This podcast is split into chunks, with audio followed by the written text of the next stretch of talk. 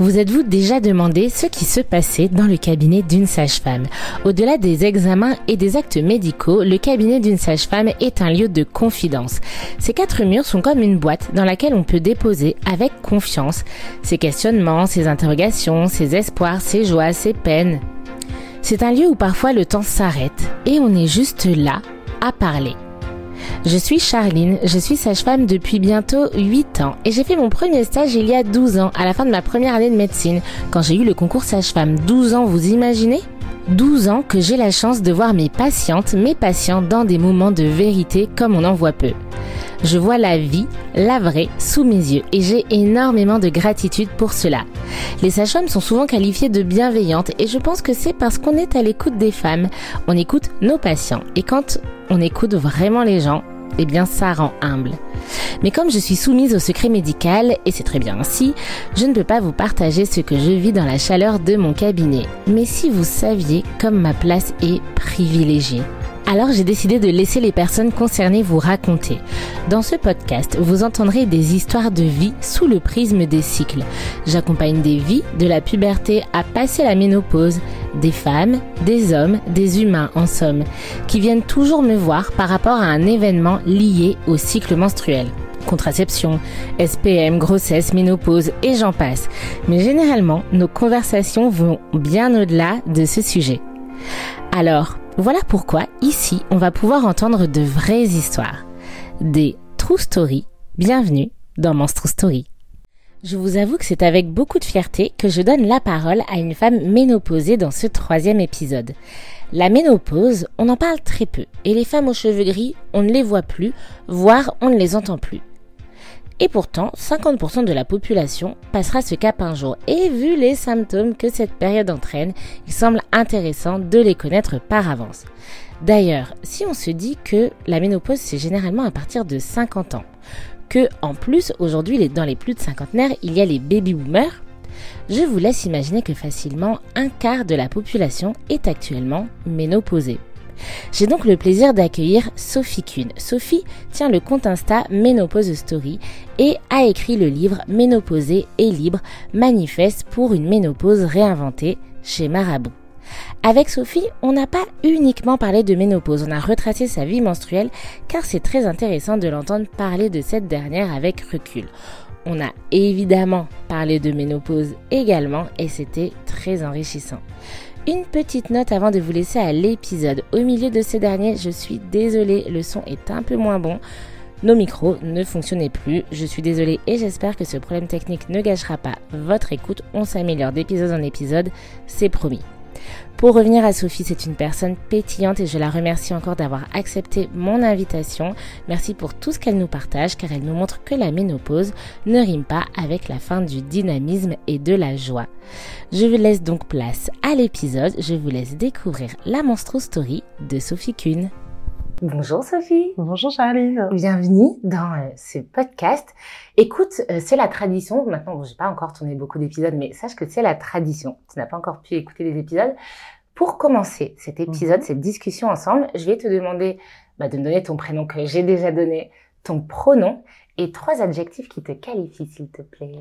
Donc, je m'appelle Sophie. Je suis elle. Mhm. Et les trois adjectifs, je dirais solaire, euh, souriante et curieuse. Solaire, souriante et curieuse. Très bien. Comme ça, au moins, on sait qu'on peut suivre cette conversation en se disant, OK, on écoute quelqu'un de solaire, euh, curieuse et souriante. pour les personnes qui nous écoutent, elles savent que du coup, tu es souriante. Euh, écoute, tu le sais, le but de cette conversation, c'est un peu qu'on parle de toi à travers le prisme des cycles. Mm-hmm. Et j'ai envie qu'on remonte eh bien au tout début des cycles. Comment c'était tes premières règles? C'était à quel âge? Est-ce que tu savais ce que c'était? Et comment tu l'as vécu? Alors, je savais hyper bien ce que c'était. Ok parce que euh, quand ma petite cousine, enfin ma cousine est née, j'avais 8 ans. Et à ce moment-là, j'avais suivi la grossesse de ma tante, mais alors euh, gravos, quoi, parce que j'étais passionnée par la grossesse. D'accord. Et du coup, ma grand-mère m'avait hyper bien expliqué qu'à un moment donné, j'allais saigner, euh, j'allais saigner de la zézette et que voilà, j'allais saigner rouge. Donc moi, ça m'avait semblé quand même assez apocalyptique le truc. je comprends. voilà, à 8 ans, mais bon, j'étais préparée comme ça. Après, quand comme j'ai été formée assez jeune, En effet, euh, ma tante et ma mère étaient carrément en observation de savoir comment Mmh. j'allais euh, évoluer au niveau de mes seins, au niveau des poils. Elles étaient carrément en faction, je peux le dire. Et j'ai été réglée très jeune, j'étais réglée à 10 ans et demi. Ok, 10 ans et demi, c'est quoi ça? On est en sixième Ah non, non, non, CM2? c'était vraiment le dernier jour du CM2, ouais, Ah ouais, juste avant ouais. de rentrer en sixième. Donc en fait, euh, j'avais mal au ventre dans la nuit et le matin, je me suis réveillée et je saignais. Et alors, on t'en avait parlé, mais quand tu vois ça, tu te dis quoi? Eh ben, en fait, je me suis dit, ok, je crois que j'étais assez contente Ok, euh, parce que bah voilà, il se passait un truc quoi. ça y est. Euh, moi, j'ai toujours euh, voulu, euh, maintenant comme je me rappelle, euh, euh, être femme, etc. Mm. Donc je crois que j'étais relativement contente. Bon, j'avais eu mal, mais les premières règles, ça allait. Et donc, euh, je, je me souviens plus de. J'ai dû demander à ma mère des serviettes ou autre chose, qu'un truc comme ça. Ouais, du coup, c'était pas difficile pour toi de lui annoncer, c'était pas un Alors- tabou parce que ça avait déjà été dit. Ça n'a pas euh, été difficile, mais Ouais. chez moi, dans la dans, dans ma dans la tradition, dans ma culture, euh, à ce moment-là, euh, donc moi, je suis juive. Ouais. Donc dans la culture juive, le père doit donner une claque à sa fille. Ok. euh, pour lui dire ça y est maintenant c'est le premier jour où tu te rappelleras que ça y est t'es devenue une femme Waouh. donc mon père m'a filé une claque Ok. voilà donc, je- pour que je me rappelle que ça y est j'entrais dans le clan des, des meufs quoi donc euh, c'était un truc euh, ok ouais quoi moi je m'attendais à avoir des cadeaux quoi ouais, Genre, tu euh, je connaissais pas du tout cette tradition. C'est fou de se dire aujourd'hui en 2022 de se dire waouh, tu rentres dans la vie un peu de, de femme, on peut appeler ça comme ça euh, communément, euh, bah, par une Par- une, par, par quelque chose une claque euh, si t'as vu le, le film Diabolomante si tu le revois de Diane. Curis. C'est la même tradition, on a la même Mm. origine et elle se prend une claque aussi, tu vois, voilà. Donc du coup, mais je savais que la claque allait arriver parce qu'on m'avait prévenu que Eh le jour oui, où j'aurais mes règles, je recevrais une claque. Donc genre, c'est pas comme si d'un coup je m'étais reçu une Oui. baigne. Je savais que voilà, c'était le rite de passage. Ouais, la tradition. Moi, je te dis, je m'attendais à des cadeaux, un truc genre la grosse fête, mais non, pas du tout, c'est la claque. Et alors après, euh, mes règles ont été tout de suite, mais hyper euh, normées. Tous les 28 jours, Ok. j'étais réglée. Le truc était un peu comique, c'est que moi, les histoires de serviettes, euh, c'était pas trop mon truc. hein. D'accord.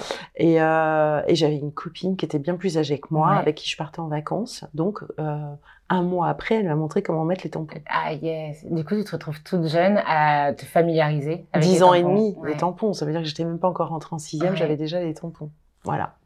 Donc ça, c'est mes premières règles. Ok. Et euh, tu dirais que bah, finalement, pendant ton adolescence, donc collège, lycée, c'était quoi pour toi avoir ces règles? Ça y est, bon bah ok, maintenant je suis rentrée euh, dans, dans ce monde-là. Alors, Et une, angoisse Ouais. à plein de niveaux. Euh, un, déjà, très douloureuse. J'avais des règles extrêmement douloureuses et, et abondantes, donc j'avais peur de me tacher en permanence. Mm. Donc ça, c'était déjà la galère. La deuxième chose, c'est que j'ai eu des copines qui sont tombées enceintes très jeunes. Ok. Et quand je parle très jeune, c'est au collège. Ah ouais, ouais. Et il y en a une qui a gardé le bébé, Mm. même deux, Ça marque. ça marque. Ouais. Donc du coup, euh, tu te dis waouh. Après, euh, ça a toujours été ça, c'est-à-dire que maintenant je sais ce que c'est qu'être une qu'être une femme, Mm. je sais que je peux tomber enceinte. Et de toute façon, on me le disait en permanence. Ouais, il faut que tu fasses attention parce que donc tu peux pas coucher parce que si tu couches déjà Mm. un, t'es une traînée et deux, euh, tu peux tomber enceinte. Donc la galère. Ouais. Donc ça a plutôt été associé à ça finalement. Je, je ne sais pas qui est ce bruit. Moi non plus. C'est pas grave. Si vous entendez des bruits, dés- désolé. C'est pas grave. voilà, continue. c'est- Comme on ils doivent faire des petits travaux sans doute. Tout à fait. Voilà. Ouais, et juste, est-ce que, euh, est-ce que ça veut dire que quand tu étais jeune, pour toi, être une femme, c'était bah, finalement être réglée, fertile euh, tu- Enfin, tu vois? Euh, ça, je peux bien répondre parce que j'ai pas mal de souvenirs. Quand j'étais toute petite, Ouais. je m'imaginais pas que être une femme, c'était être réglée.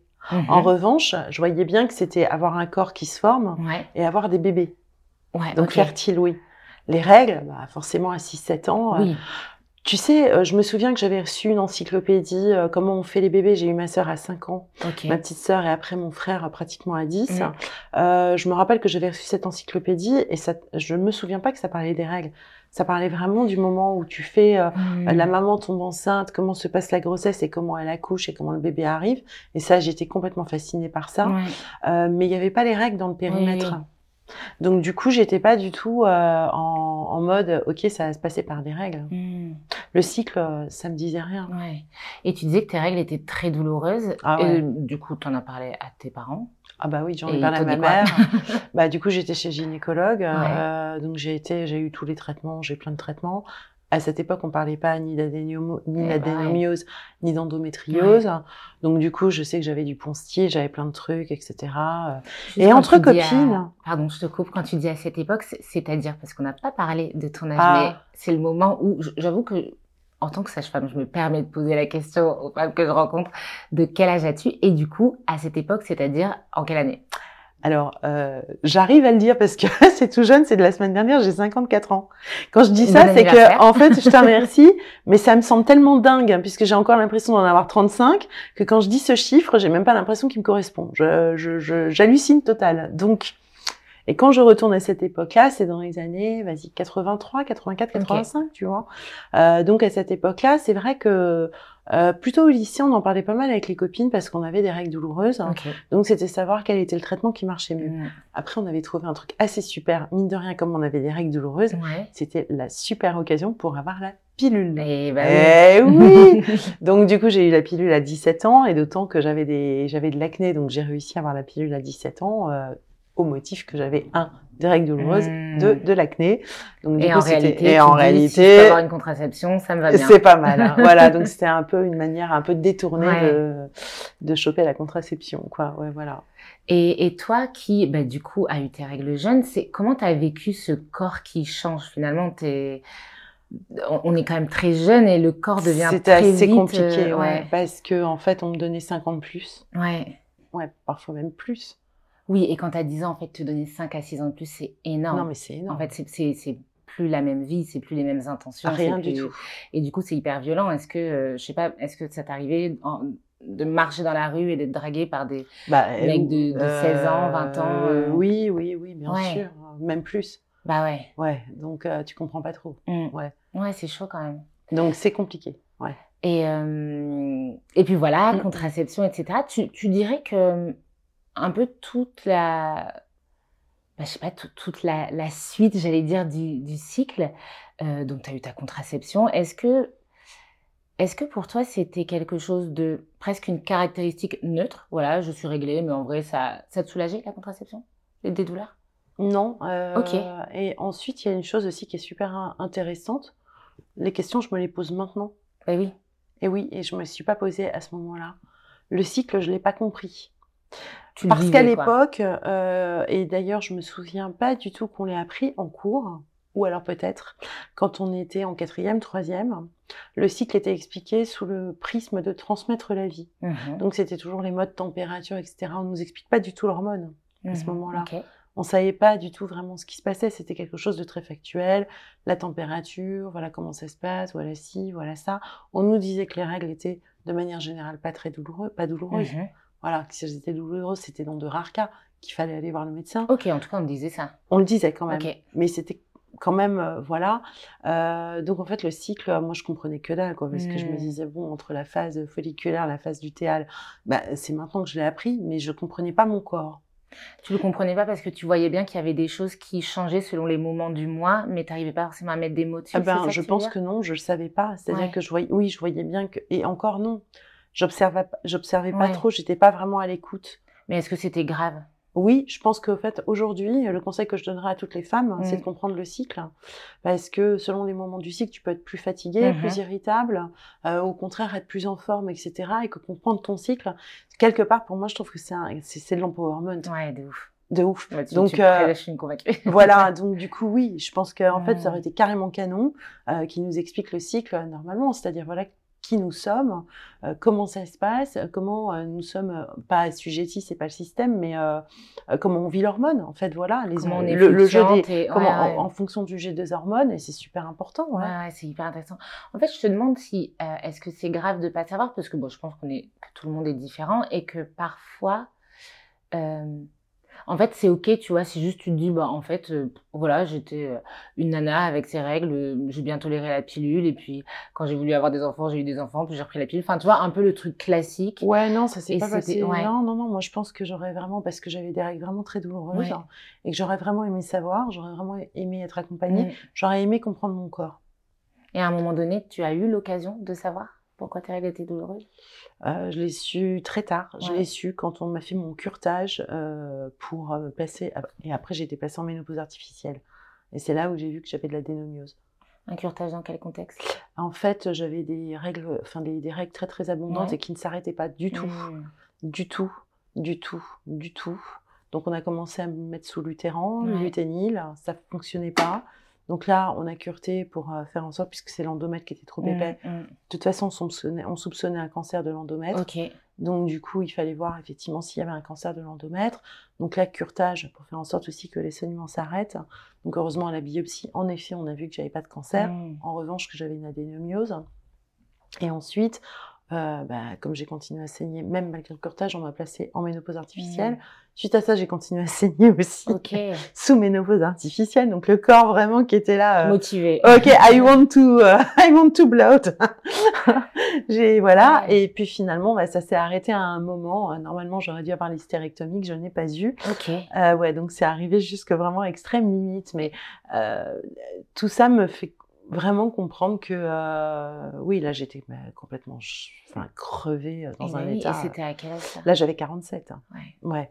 Donc là, c'était vraiment un moment euh, assez, euh, assez compliqué. Bon, là, je t'ai fait un méga jump.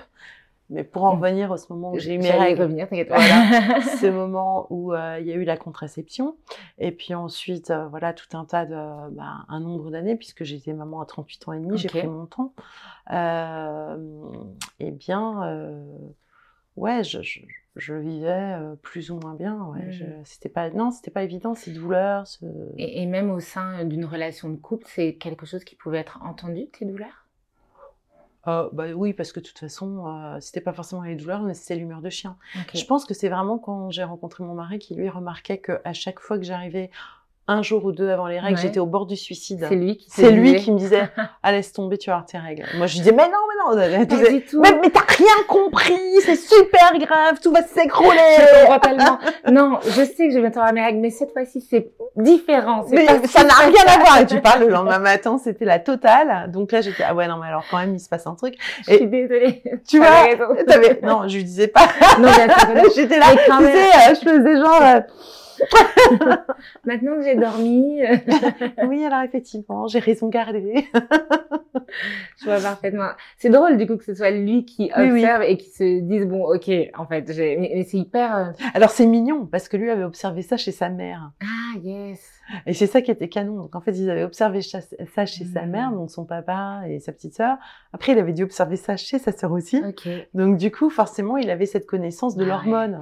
Mais en fait, c'est tellement précieux que pas uniquement les personnes qui ont leurs règles comprennent comment ça fonctionne, vu que nous sommes des êtres interdépendants. C'est toujours intéressant quand on passe Exactement. sa vie ou même dans les relations amicales et finalement même dans les relations. Alors, on n'est pas obligé de mettre notre calendrier menstruel euh, dans notre bureau euh, professionnel, mais en soi, je trouve que si dans le monde professionnel, on avait également plus conscience Ah ben oui. de tout ça, ça. C'est pour ça que je te dis, Ouais. euh, au niveau de l'empowerment, quand tu sais ça, tu sais par exemple qu'en fonction de, euh, du moment du cycle où tu prends des rendez-vous Eh ben importants, oui. tu dois dealer un truc hyper important avec ton banquier, tu vas pas quand tu es en SPM. Ouais, ouais, c'est pas le moment parce que là déjà t'es non Vulnérabilité. j'ai eu un bilan pourri mais de toute façon ça va être en fait tu vois il y a un moment euh, Bah oui. non non tu vas quand t'es euh, genre euh, en phase up post, ouais euh, genre les cheveux pas règles. possible euh, voilà quoi il y a un rapport je suis en train de te parler des cheveux puis j'allais parler des seins aussi qui est, qui est vraiment important c'est euh, quand j'ai eu parfois changé de pilule etc aussi et c'est le rapport au sein la, la douleur mammaire Mm, où je me souviens d'un moment où euh, on, on m'effleurait, j'avais super mal. mm. Mais même dans, le- dans, le, dans le métro, tu vois. Ah C'est-à-dire ouais, quelqu'un qui, ouais, qui passait et j'étais là, mon Dieu, mais euh, c'est l'agression pas possible. Et une fois où j'ai eu changé de pilule aussi et où là j'avais l'impression d'être devenue Pamela Anderson. J'avais des boobs, mais folie pure, quoi, vraiment. C'était et tout. C'était t'aimais pas trop? super beau, Ouais. Mais en même temps super douloureux. Ah. Et puis, une semaine ou deux après, euh, genre, euh, pic dépressif total. T'avais ah, ah oui ok. Je croyais que t'allais parler de descente euh, Non. genre les, la fluctuation du volume. euh, Aucun rapport, non, non, les seins étaient bien, bien, euh, tu vois. Mais moral à zéro. Alors, moral à zéro, là, je me suis dit, mais c'est euh, Mm. ok. Et c'est ça que je pense qu'il faut vraiment apprendre aux femmes. C'est euh, le rôle de l'hormone au niveau physique et au niveau Mm. psychique. Qu'est-ce qui se passe? C'est si tu donnes pas ça aux femmes, en fait, euh, Il y a une énorme partie d'elles-mêmes qu'elles comprennent pas. Mais de ouf. Et tu dirais que à, euh, à part tes douleurs, du coup, les, la contraception, tu as dû la changer plusieurs fois? Oui, parce alors, que justement, tu n'arrivais pas à trouver celle qui, entre guillemets, répondait à, à toutes Ouais. tes attentes. Quoi. Et euh, ça me soulage au niveau des douleurs, des douleurs mais en même temps, euh, j'ai pas envie de me suicider. euh, voilà, tout, ouais, voilà, c'est ça. Alors, pour rien de cacher, je l'ai, il y a longtemps, je l'ai pas prise. Mhm. J'avais pas, euh, il y a pendant un moment, j'avais pas de partenaire euh, régulier. Ouais. J'avais un partenaire que je voyais pas forcément, euh, voilà, Régulièrement. régulièrement. Donc du coup, je m'étais dit pourquoi prendre la pilule, etc. On se débrouillera et je me suis débrouillée longtemps parce que j'avais plutôt envie de mettre mon corps au repos quelque Mm. part vu que j'étais pas soulagée forcément par la contraception. J'ai commencé à prendre une contraception très régulière quand j'ai rencontré mon mari, bien entendu. Euh, contraception que j'ai arrêtée bah, pour la grossesse et que j'ai reprise directement derrière. Mhm. Mais sinon, euh, pareil, quand j'allais chez le gynécologue et que le gynécologue m'expliquait quel type de contraception pouvait me correspondre Mhm. en fonction de savoir si elle était progestative ou pas, enfin, typiquement, je comprenais rien. hein. Vu que j'avais pas compris les cycles, Mhm. euh, je comprenais pas effectivement la progestérone, l'œstrogène, euh, enfin tout ça, c'était. Mais parce qu'on ne l'avait pas appris Ouais. du tout. Donc j'étais, là, oui, oui, bien sûr, oui, oui, bien sûr. Mhm. Je savais qu'il fallait la prendre à telle heure. Ça, c'était aussi encore une charge mentale, Mhm. parce que l'angoisse, si jamais tu l'oublies. Ça, c'était l'enfer. Euh, du coup, euh, voilà, c'est tout ce que je peux dire sur la contraception. J'ai pas eu, euh, en tout cas, j'ai pas eu, j'ai pas gonflé, j'ai pas pris de poids, j'ai rien eu de, pas de maux de crâne, rien du tout. Si ce n'est que j'avais vraiment après une contraception microdosée et que j'avais des saignements intempestifs en fonction aussi de si je l'oubliais à une heure ou pas. Ouais, ouais, de Voilà. ou pas. Donc je dirais globalement ce chemin des règles n'a pas été. Enfin, ça a été quand même pas mal de ouais d'angoisse, enfin une charge. Quoi. Ouais, je sens une charge tout le temps en fond, un truc, bah, c'est ce oui, c'est vraiment la définition de la charge mentale, quoi. Ce truc en Ah. toile de fond où en vrai, tu te dis, c'est pas 100% parfait, il y a toujours un truc, mais est-ce que là j'ai envie d'y réfléchir ou pas? Et, euh, et ça reste tout le temps. Ouais, en fait, ça reste tout le temps. Moi, je me dis idéalement, ce qui aurait été génial, c'est qu'on puisse clipper les règles au moment où euh, tu vas avoir un enfant, déclipper. Ah, Le top. ah bah ça, je, je pense que tout le monde voterait pour. Mais le top, mais le top, franchement. Parce qu'en revanche, quand je suis tombée enceinte et que j'ai pas eu mes règles pendant neuf mois, Ouais, mais Ah là, bah ouais. là, non, c'était le bonheur. ouais. Là, je me suis dit, pourquoi est-on obligé d'avoir ces règles, en fait? Ouais, tous les mois pour quelques euh, grossesses dans la vie, peut-être. Pour tenter, parce que les femmes qui n'ont pas eu d'enfants, elles, en plus, tu vois l'utilité du truc. ouais. Exactement. Et euh, je vais revenir sur le, le projet de parentalité après, mais juste, est-ce que tu avais trouvé des choses qui fonctionnaient pour toi contre les douleurs de règles? Comment tu faisais pour euh, les tolérer et, j'allais dire, ne pas être trop handicapée dans ta vie euh, Je me souviens que j'avais eu un médicament quand j'étais plus jeune. Je pense que c'était le pont style. Mais après, il y avait un truc, et malheureusement, je me rappelle plus. euh, ça commençait par A, je me souviens plus. Mais... Enfin, sans forcément donner des noms de médicaments. Ouais, un médicament, médicaments Et après, et après c'était tous les euh, spédifènes, un truc comme ça. Et j'ai rien trouvé d'autre. Hmm, À l'époque, j'avais pas eu l'idée d'aller chercher sur toutes les voies naturelles. ouais. Ouais. C'est vrai que c'est des choses qui se développent beaucoup plus aujourd'hui. Voilà, à Ouais, l'époque, il ouais. n'y avait pas. Donc, euh, non, en fait, on prenait notre mal en patience, Ouais. on avait mal, et puis voilà. Et puis voilà. ouais. Ça t'a gêné, ça t'a déjà gêné dans le cadre pro? Ah ouais. Ah bah ouais, parce que quand t'es vraiment plié en deux, euh, moi je me souviens quand j'avais 17 ans et tout, j'avais carrément les lèvres bleues. Non, j'étais carrément mal, hein, donc euh, heureusement je m'étais dit, quand j'ai eu le bac, j'ai passé le bac, j'avais pas mes règles. Hmm, C'est fou de se dire euh, ça. Ah non, non, là c'était plié, vraiment plié en deux. Hein, ouais, donc euh. Vraiment handicapante. Tu dis du coup, tu as eu un enfant à 38 ans. Mhm. Qu'est-ce que c'est Parce que quand même, aujourd'hui, on est un peu plus ouvert sur les, les différents choix euh, de maternité, de choisir d'être mère ou pas, peu importe l'âge. Euh, je pense que c'est quand même des choses qu'on aborde depuis très peu. Très peu de temps, très peu de temps. Ouais, et, et du coup, est-ce que toi, c'est quelque chose auquel tu as été confrontée, je sais pas, des, des remarques, des Ah bah, dès questions le démarrage. des ouais. Ouais, dès le démarrage. Euh, la gynéco, j'avais été voir un an avant, euh, voilà, pour faire un peu l'état des lieux, etc. Oui, parce que quand j'ai eu 30 ans, en fait, Mhm. il s'est passé quelque chose dans ma vie. Euh, effectivement, j'avais ces règles douloureuses, etc. Le gynéco m'a envoyé faire des échographies, une échographie euh, pour voir un peu ce qui se passait. Et là, en fait, on a découvert que j'avais des fibromes qui commençaient à s'installer. Et là, l'échographe m'a dit, bon, écoutez, vous, dans votre cas, je vais vous dire, je ne sais pas combien de temps vous pourrez avoir des enfants, parce que visiblement, vous avez un vieillissement du tissu utérin prématuré. Faut vous dépêcher. Donc euh, le jour, parce que je peux rien garantir. hein. Ça peut, euh, D'un coup, ouais. ouais. Donc euh, ok, donc euh, Ok, C'est- bah, très bien. Bah, ok, Je, hein, je 30 vais ans. enfanter demain. Voilà. 30 je- ans, hein, c'est facile, euh, voilà. Bon, c'est, je- mais- voilà, j'avais pas encore rencontré mon mari. Bah ouais. Non, du coup, moi, j'étais plutôt dans, la- dans, dans l'état d'esprit que j'aurais pas d'enfant. Hein, parce que je suis sortie de là en me disant, ok, c'est bon, de toute façon, je vais pas aller avec la première personne. Enfin, je veux dire, ça- là, là aussi, c'est pareil. Mm. Là, tu as l'histoire de l'horloge biologique, la charge, et Mm. tout. Tu te dis, bon, euh, moi, tout de suite, c'était terminé, j'en aurais pas. Je rencontre mon mari, donc du coup, forcément, ben voilà. euh, Non, mais attends, mais tu, tu le vis comment de te dire j'aurai pas d'enfant Est-ce que pour toi c'était en mode bah c'est ok en fait c'est non, non, c'était pas forcément- ok, mais euh, c'était. euh, Je savais que je voulais pas faire un enfant seul. Ouais. Euh, je savais que je voulais pas faire un enfant euh, pressé. Enfin, tu vois, euh, que, que je voulais vraiment être bien et que je voulais vraiment euh, accueillir un enfant euh, dans le cadre qui me semblait idéal. Ça ou rien quoi. Voilà. Mm. Donc je m'étais dit, euh, qu'est-ce que tu veux? Je vais pas. Ok. Voilà. Bon. Non, non, ça a été honnêtement euh, beaucoup de nuits euh, où j'ai pleuré. Quoi. Je me suis dit, bon, bah, j'aurai pas d'enfant, j'aurai pas d'enfant.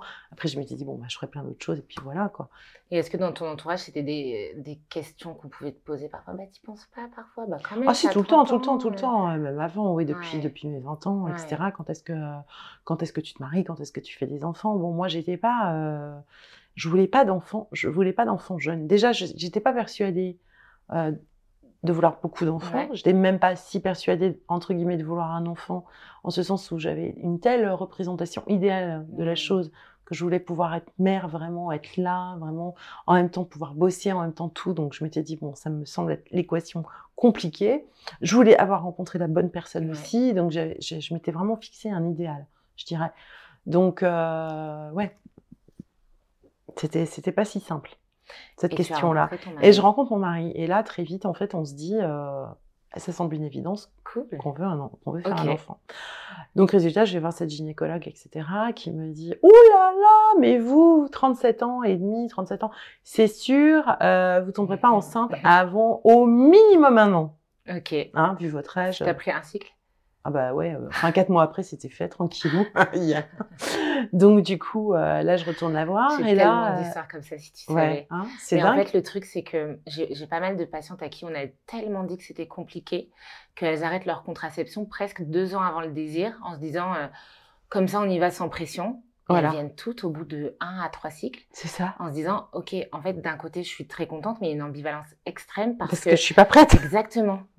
Et, et c'est fou de se dire que en vrai, bah tant qu'on y va sans filer, la une grossesse existe. Bah oui. Donc, euh, donc voilà. Et toi, pour le coup, c'est Bah arrivé voilà. rapidement et tu t'es dit, waouh, en fait, euh, un peu Ah non, flippant parce que euh, j'ai non, non, non, ça non, moi j'étais trop contente. tout de suite là, j'avais l'impression d'être, tu sais, c'était en haut de l'Empire State Ah, Building. yes. non, non, là, le bonheur total. En plus, ça, c'est drôle parce que j'étais persuadée que j'étais enceinte d'un garçon dès le démarrage. Ok. Je savais. Enfin, c'était le truc. Non, j'étais warrior, quoi, tu vois. C'était, ouais, c'était vraiment euh, incroyable. Bien. Donc, du coup, je me souviens très bien d'être descendue voir mon médecin généraliste. Elle, elle était au courant Mhm. en lui disant parce que j'ai fait un test de grossesse et euh, je lui ai dit mais qu'est-ce qui se passe là? Elle m'a dit ah bah ce qui se passe c'est qu'il faut que tu ailles tout de suite à la maternité pour euh, prendre une place quoi. Maintenant tu téléphones. Donc j'avais déjà pris la place à la maternité sans avoir prévenu mon mari parce que je voulais lui faire la surprise ce soir. je voulais Et- faire la surprise au bout de neuf mois. Au bout de neuf mois, en fait, tu vas être papa. Enfin là, ils Tu s'en rendus j'ai compte. grossi Il s'est passé un truc quand même. Et puis j'ai des boobs, c'est pas possible cette fois-ci. Bon, plus de règles, mais voilà. Et, euh, et voilà. Et bon, en même temps, oui, c'est ambivalent parce que c'est quand même vachement compliqué. Hein. Quand tu es enceinte, tu te dis, Mm. ok, mais après, est-ce que je vais être à la hauteur? Euh, Comment est-ce que je vais pouvoir l'accueillir? Enfin, tu te poses quand même plein de Mm. questions. C'est c'est difficile. Et puis j'ai eu un, gros, une- un début de grossesse euh, avec des hémorragies, donc Ok. compliqué. Et une Donc, fin. les saignements, c'est. Ouais, c'est bizarre. Hein. Ouais. Ouais. C'est super bizarre. Mm. C'est un- une question que je me pose. Qu'est-ce qui se passe euh, Qu'est-ce qui exprime le corps? Mm. Enfin, ça, voilà. Et pareil, là, les saignements sont arrêtés et une fin de grossesse assez compliquée puisque j'ai fait un HELP syndrome. Ok. Donc euh, Donc, là, pour les personnes qui nous écoutent, c'est la forme euh, supérieure de la prééclampsie. C'est ce moment où ça devient une urgence Voilà. et pour la mère et pour l'enfant de faire naître cet enfant. Parce qu'en fait, les... la grossesse commence à avoir un impact sur tes facteurs au niveau du foie, du rein, etc. Et en fait, ça peut même, dans certains cas, euh, provoquer des crises convulsives dangereuses pour la mère et pour l'enfant. Du coup, j'imagine que tu as été prise en charge en urgence. Avec code rouge. Ah ouais. voilà. Donc césarienne code rouge et tu l'as vécu comment? Ben écoute, césarienne en anesthésie générale, code Ah rouge, ouais. euh, compliqué. Ouais.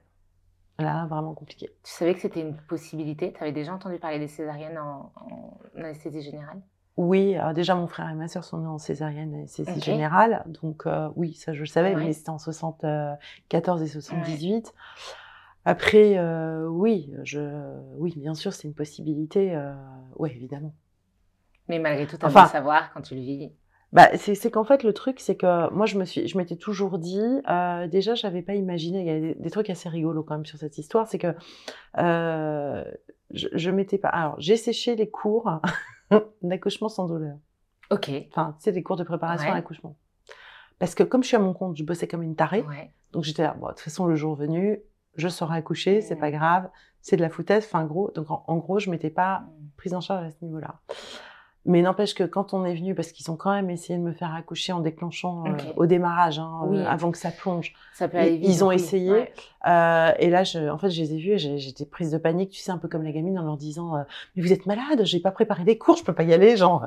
Et là, ils m'ont dit Vous inquiétez pas, on vous expliquera tout, vous y arriverez. Depuis des millénaires, les familles arrivent, donc il n'y a pas de problème. et, euh, et là, j'ai eu un moment de panique. Après, euh, j'avais toujours dit que l'accouchement, enfin, la naissance, pour moi, c'est c'est vraiment une question d'équilibre et qu'on peut rien prévoir. Alors, toutes les copines qui étaient autour, qui faisaient leur projet de naissance et tout, moi j'avais pas, enfin oui j'avais un projet. En fait, c'est que j'avais préparé euh, la tenue. euh, j'avais demandé au, à ma mère euh, et à mon beau-père de préparer euh, la tenue. On avait préparé la tenue de bienvenue à plusieurs. Ça c'était le projet pour que voilà ils puissent être accueillis dans le monde par tous les gens. Voilà. Euh, et bon, évidemment, ça s'est pas passé comme ça puisque je dormais. Donc mon mec euh, savait rien du tout. Il a pris les premiers trucs dans la valoche. Je suis infirmière. Donc euh, quand je l'ai vu habillé, je t'avais n'importe quoi. Mais le, le don de la famille, là, c'est Mais quoi C'est quoi ce truc? Non, enfin j'ai pas dit ça parce que j'étais stone. Mais C'est quoi ce... c'est quoi ce bonnet qui était le bonnet de la mater Parce que évidemment, il a pas trouvé le bonnet Eh quoi. oui. Donc c'était le bonnet jaune de la mater. Mais euh, ouais, j'avais quand même la conscience vraiment que j'avais pas d'attente. Et aussi, j'avais fait un rêve euh, quand j'étais enceinte de 5 mois où euh, je rêvais que j'allais effectivement être endormie et que j'avais j'aurais pas le temps de me préparer Incroyable. et qu'il allait arriver comme ça, qu'on aurait juste le temps d'appeler mon mari et qu'il allait arriver comme une flèche. Et c'était exactement ce qui s'est passé. fou. Donc du coup, c'était. Alors, est-ce que j'avais peur d'accoucher par les par voie basse? Je sais. Ça, c'est pareil, c'est un mystère. Mais n'empêche que ce qui a été très très dur, c'est que bah, c'est- l'urgence, c'est le code rouge. Et Mm. euh, le code rouge à, à vivre, euh, honnêtement, euh, moi j'ai l'impression que j'allais y rester. hein. Ouais. Je pensais que c'était fini pour moi. Ouais. hein. Donc, euh, et d'ailleurs, on te le fait bien sentir que On y va quoi Là, c'est on y va parce que là, même pas deux minutes. Hein, Je veux dire, tu peux basculer d'un moment à l'autre. Et là, tu te dis merde. Et là, il y a toute la culpabilité parce que, comme je dis, je bosse comme une tarée. Mm. Donc, euh, j'ai pas fait gaffe, j'ai pas pris, fait attention à mon bébé.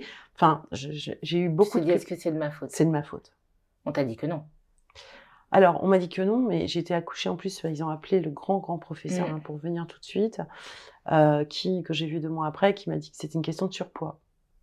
Mm. C'est- Je pense qu'aujourd'hui, en fait, on peut pas dire à quelqu'un qui fait un help, vous avez fait un help à cause d'eux. Tu vois, même s'il y a des personnes qui ont des facteurs de risque, en fait, c'est bête, mais la, primita- la primiparité est un facteur de risque. Alors, est-ce qu'on va dire à quelqu'un, Ah, même temps, c'était votre premier enfant, donc c'est de votre faute? Enfin, tu vois, c'est la Euh. différence entre un facteur de risque et une cause, en fait. Voilà, donc ouais. euh, j'étais là, oh C'est- dur. euh, ouais, Ouais, c'est c'était dur. Ouais, je suis sortie de là en me disant, euh, après, je suis sortie de là en me disant, pas de deuxième enfant. Mm. Parce que c'est sûr que, en étant à mon compte, déjà, je me suis dit, purée, j'ai, alors, je l'ai eu à 37 semaines, Ouais. sans aménorrhée, miracle. Et il est arrivé 3 kilos, euh, 50 cm, Mm. miracle. Ouais. Donc je me poids, dis, bon ok, euh, j'ai un miracle. mm. Je vais pas en chercher un deuxième. Ouais. Deux, euh, je vais pas risquer euh, de, bah, de devoir accoucher comme ça à 20 semaines, euh, de passer une grossesse euh, allongée sur le côté gauche tout le long. Mm. Euh, c'est- Enfin, voilà. Donc, j'ai vraiment eu conscience d'un miracle de l'avoir eu. Ouais, c'est quelque chose de très fort. hein. Mm. Parce que tu te dis, euh, bah, c'était un enfant déjà qui a été, finalement, qui a été attendu. À 30 ans, on m'a déjà mis une réserve. Euh, à 38, on me dit euh, ouais bon bah voilà, enfin voilà ce qui se passe. Là tu te dis ok bon ben, je l'ai, je le tiens. Mm, ouais. Et Ouais. c'est tout quand on joue c'est pas. Non. ouais. Non non non non. Et voilà, j'en ai eu un et c'est Et, et tu tu t'es trouvé, enfin du coup, mis à part cette remarque extrêmement culpabilisante du gynéco, tu t'es trouvé, euh, je sais pas, accompagnée dans les suites de cette naissance? Non, Est-ce qu'on a mis des mots? Est-ce qu'on t'a demandé comment t'allais? Non, euh, d'ailleurs, c'était même euh, assez troublant parce qu'à l'hôpital, alors il est né en plus au mois de mai, donc au moment où il y a les pics de naissance, euh, la deuxième nuit, euh, parce que la, la, la, la chef sage-femme avait mis sur mon dossier, surtout qu'il fallait me laisser dormir, Ok. hein, parce que vraiment, c'était, voilà. Et euh, la nana euh, qui gérait la nuit, elle, elle avait décidé que non, parce qu'en fait, en gros, c'est que je refusais d'être mère. Enfin, il fallait que j'apprenne à être mère et à gérer mon gamin la nuit. Mm. Donc elle me le laissait la nuit. Moi j'étais mais euh, aussi bien. Donc trois jours après j'ai fait un pic de tension. Je suis montée à 24,8. Enfin, Ouais. Et là le monitoring était là toute l'équipe est arrivée. Ils ont tout, enfin ils ont ils ont alerté tout le monde en disant faut arrêter parce qu'on va la perdre. Enfin là faut voilà. Et non je me suis pas sentie accompagnée si ce n'est par cette super sage-femme. Mais on m'a pas expliqué. J'ai Ouais. rien compris. Hein, donc euh, même après. J'allais te demander du coup, est-ce que, est-ce que genre aujourd'hui, tu arrives finalement à mettre des mots? Est-ce qu'il reste des flous ou juste de par, je sais pas, tes recherches personnelles, des témoignages Oui, j'ai bah, témoigné déjà. ouais. J'ai témoigné, donc en ayant témoigné, j'ai euh, reçu des témoignages. Ouais. Et j'ai vu qu'effectivement, euh, c'est assez commun chez ces, toutes les femmes qui ont vécu ça. Mm. Le ressenti euh, est commun. On a à peu près toutes le même, euh, le même ressenti. Ça me laisse quand même beaucoup de larmes. hein. Mm. Ouais. Euh, je dirais pas une, des larmes de la naissance, euh, pas idéales, etc. Parce que à partir du moment où j'ai mon enfant, enfin, je veux dire, pour moi, c'est idéal. Ouais. je veux dire. Mais la, la, la peur, l'angoisse de, Mm, mm. de, de, bah, de le perdre, parce que lui, il avait le, le cœur qui commençait Ouais. à, à ralentir, et moi, de ne plus être là. Enfin, donc c'est Mm. une, une angoisse. En même temps, la vie et la mort, au même moment, euh, c'est assez dur, hein. Ouais, quand même. Ouais. C'est ça en fait, se dire, comme tu dis, quoi, se dire en fait là, je vais y passer et les yeux des personnes qui m'entourent ont pas l'air de me dire l'inverse, Non. c'est sûr que c'est traumatisant. Bah, quand tu vois qu'ils appellent en urgence euh, le big boss euh, Mm. qui se pointe et qui dit ok là euh, le mari vous dégagez euh, là on file on n'a pas le temps tu vois il me dépose Mm. bim il m'ouvre parce qu'ils avaient fait la péridurale et là je leur dis j'ai un peu parce que moi j'ai du mal à m'endormir Mm. donc je leur ai- c'était pas grave hein. ils pouvaient m'ouvrir les entrailles même Ouais, j'en avais rien à foutre hein. Et donc là ils m'ont dit non non bon écoutez on vous endort tout de suite et puis là une minute après enfin même pas hein, tu vois Ouais. c'est le temps qu'ils t'endorment tu pars euh, euh, au paradis hein, si je puis dire donc en fait tu pars Mm. Ouais, donc c'est ça qui est troublant. Ouais, c'est- ouais. Tu sais, tu pars sur une image d'extrême urgence. oui. Tu te réveilles dans une salle de réveil, sous monitoring, avec tout le monde qui passe et tout. Et Mm. tu te dis, putain. euh, Et tu vois ton bébé dans les bras de ton Ouais, mari, tu ouais. te dis, euh, oh là, waouh. Et, et c'est pas rien sous-âgé parce que tu sais, en fait, là, tu emploies deux, deux fois le terme partir, tu vois. J'avais peur de mourir, de partir, et en même temps, tu sens que tu pars. Donc, t'es dans. Enfin, ouais, dans- très effrayant. T'es dans un truc. euh, Je me souviens, bon, mon père est décédé. Avant de, avant de partir, en fait, je priais mon père et j'ai dit, écoute, euh, s'il y a une personne que tu dois laisser en vie, c'est mon fils, puisqu'il Mm. lui, moi Mm. j'ai fait 38 ans de vie. Lui, euh, il doit démarrer. Tant Mm. pis. Enfin, Ouais, c'est fou de- ouais, des au- avant de partir. Tu dirais que cette naissance. Attends, j'allais poser une question, mais. Non, euh, fait, j'allais dire, tu dirais que cette naissance a impacté la relation que tu as aujourd'hui avec ton fils, mais j'imagine que Ah bah forcément oui. que oui, mais plutôt la question, ce serait dans quelle mesure? Euh, je pense que j'ai été une mère beaucoup trop euh, couveuse, quoi. Ok. Enfin, euh, trop. Déjà, c'est clair, et ça continue. Non, mais ça continue. C'est-à-dire que là, il a 15 ans et demi. S'il voit ça, il va dire ça, j'en peux plus. De toute façon, il le dit. Mais d'abord, j'ai été ébahie très longtemps Mm. euh, de, euh, de, de- de sa perfection, entre guillemets, enfin, d'avoir mis au monde un enfant. euh, Un être. un euh, être, ouais. voilà. Là, maintenant, il est grand et je le regarde et parfois, il a encore des petits, la petite tête de bébé malgré tout. Enfin, tu vois, même les mains et tout. Et je le regarde, je fais, waouh, enfin, c'est fou. C'est toi qui fou. as créé ça. voilà, c'est, c'est complètement dingue. Ouais. Euh, et quelle chance, en fait, ouais. Mhm. Donc, euh, du coup, cette chance-là, je, je, je voulais pas la laisser euh, passer. Donc, j'ai, capté tous les moments. j'ai été peut-être trop, je dirais, exigeante sur tout, puisque je voulais profiter de tout, à Mhm. tous les moments, tous les instants. c'est moi qui ai payé le, le tribut de ça, hein, parce que c'était contre moi, quelque Mhm. part, j'ai pas fait attention à moi. Mais ouais, je voulais rien louper. Je savais que ça allait être unique dans ma vie. Ça. Et ça l'est encore. Et ça l'est encore. et ça le sera. J'aurai pas d'autres enfants, je veux Ouais. dire. Donc, euh, ouais. Eh bien, la Ouais. naissance. La naissance, ouais, c'était un gros truc. Ouais. Je te propose qu'on fasse un saut, euh, et ben du coup, dix ans plus tard, au moment où on te met en ménopause artificielle. Finalement, c'était à 47 ans. Il y a certaines personnes qui arrivent en ménopause naturelle à 47 ans. Exactement. Est-ce que tu étais préparée à ce que c'était la ménopause? Est-ce que... Donc, pas du tout, ok. Non, alors autant on m'avait préparé au niveau des règles. Ouais. Donc j'entends, je parle toujours de ma tante, de ma mère, de ma grand-mère, Mhm. etc. Autant au niveau de la ménopause, alors j'avais ni son, ni image, ni mots, ni odeur, ni que dalle. Tu savais juste qu'un jour tes règles s'arrêteraient. Oui, euh, je savais ça et c'est marrant parce que je me suis posé la question comment je savais qu'elle s'arrêterait? J'avais euh, j'avais lié ça à l'horloge biologique. Mhm. Ok, c'est l'horloge biologique. C'était pas lié à la ménopause. Mhm. Donc le fait que mes règles s'arrêtent, c'était plutôt euh, angoissant au cas où je n'ai pas eu l'enfant sur le Mhm. laps de temps imparti. Ok. C'était ça l'histoire. Oui, et après, il y a entre guillemets rien, quoi. Rien. Ouais. Quand je te dis rien, c'est rien. Ouais. Mais rien. Et en fait. Donc en fait, je me retrouve avec cette piqûre de ménopause artificielle là, qui m'envoie pareil au bout de 15 jours avec des, des, des effets indésirables mais apocalyptiques. Et là, je me dis, c'est quoi cette histoire? Et la ménopause? Parce que bon, bah, je savais bien, oui, la ménopause, ça avait l'air d'être un sujet. Donc euh, je commence à regarder sur Internet, c'est quoi ce BINS? Et là, je me retrouve dans un truc, un univers hyper médicalisé, hyper symptomatologisé, euh, hyper euh, flippant aussi, hein, quand même, mine de rien. Euh, et j'avais l'impression de passer du côté des spectres, quoi. C'était euh, bienvenue euh, dans le champ des gothiques. C'était un peu thriller, quoi, tu vois, le- de, de Michael Jackson. Ouais, de l'au- de l'autre côté, quoi. Il y a rien de très euh, solaire, joyeux sur hein, tu vois, c'est là t'es pas dans le féminin là. hein. D'un coup, c'est plus c'est plus glamour, Ah c'est ouais. plus fraîche, c'est plus, c'est pas contemporain du tout. Tu vois, c'est le truc tu passes vraiment du côté de l'invisibilité de la mort. que Là, que pour le profité parce que c'est fini, en gros. En gros, ouais, parce que et si t'as pas eu le temps de profiter, ma pauvre, ah, putain, euh, parce que là, ça y est, c'est pour le reste de tes jours et c'est terminares. Et là, j'ai dit, ok, mais c'est quoi ce truc? Mhm. Donc, euh, Toi, t'avais quoi comme symptômes? alors j'ai eu, euh, bah, comme j'étais, ça a été vraiment la piqûre. Alors j'ai Ouais. eu le même effet. C'est assez drôle maintenant quand on en parle. Quelque part que le HELP syndrome, le truc de d'urgence, puisque finalement en 15 jours même pas, les symptômes ont été très forts et installés tout de suite. Ok. Bon. Il n'y a pas de progressivité comme quand ça s'installe naturellement. Non, non, et ça Ouais. c'est ma vie, c'est Ouais. comme ça, ça a toujours été comme ça. C'est d'un coup rien. ça arrive tout ou rien et bim, et très très fort, tu vois. Une vie assez, euh, voilà. Et là j'ai eu alors bah, des douleurs articulaires et vraiment même au niveau du cœur, tu vois, j'avais l'impression que ça se contractait carrément. Je suis même allée voir le médecin parce que j'avais peur de faire une crise cardiaque. Mhm. Euh, donc il m'a dit qu'il fallait absolument arrêter le traitement d'ailleurs. Sécheresse vaginale, alors je te parle même pas du truc, c'était même pas fort, c'était que je- même en allant aux toilettes je Ouais, souffrais. bah ouais. Euh, sécheresse de la peau, les yeux, enfin tout, tu vois. Et puis alors j'étais recroquevillée comme une pauvre petite chose, euh, avec euh, ouais une pauvre petite chose, tu vois. J'avais envie de pleurer tout le temps, j'étais pas Mhm. bien, extrêmement fatiguée, mais vraiment pas, pas bien, Ok. tu vois, pas bien. Euh, c'était pas les sautes d'humeur comme ça, c'était vraiment euh, Ouais, refermé. Refermé. vraiment. tout se refermait. Ouais. Ouais, voilà, c'est ça, tu vois. Au- Autant j'ai été ouvert, autant là, c'était fini, quoi.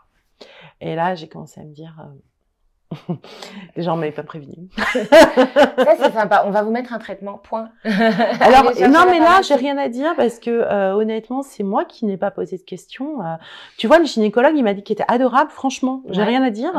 Il m'a, il m'a dit, bon, bah, de toute façon, on va vous placer euh, en ménopause artificielle et puis le temps que vos, bah, vos, vos, vos règles s'arrêtent, bah, on va vous placer comme ça jusqu'au bout pour éviter l'hystérectomie. Ouais.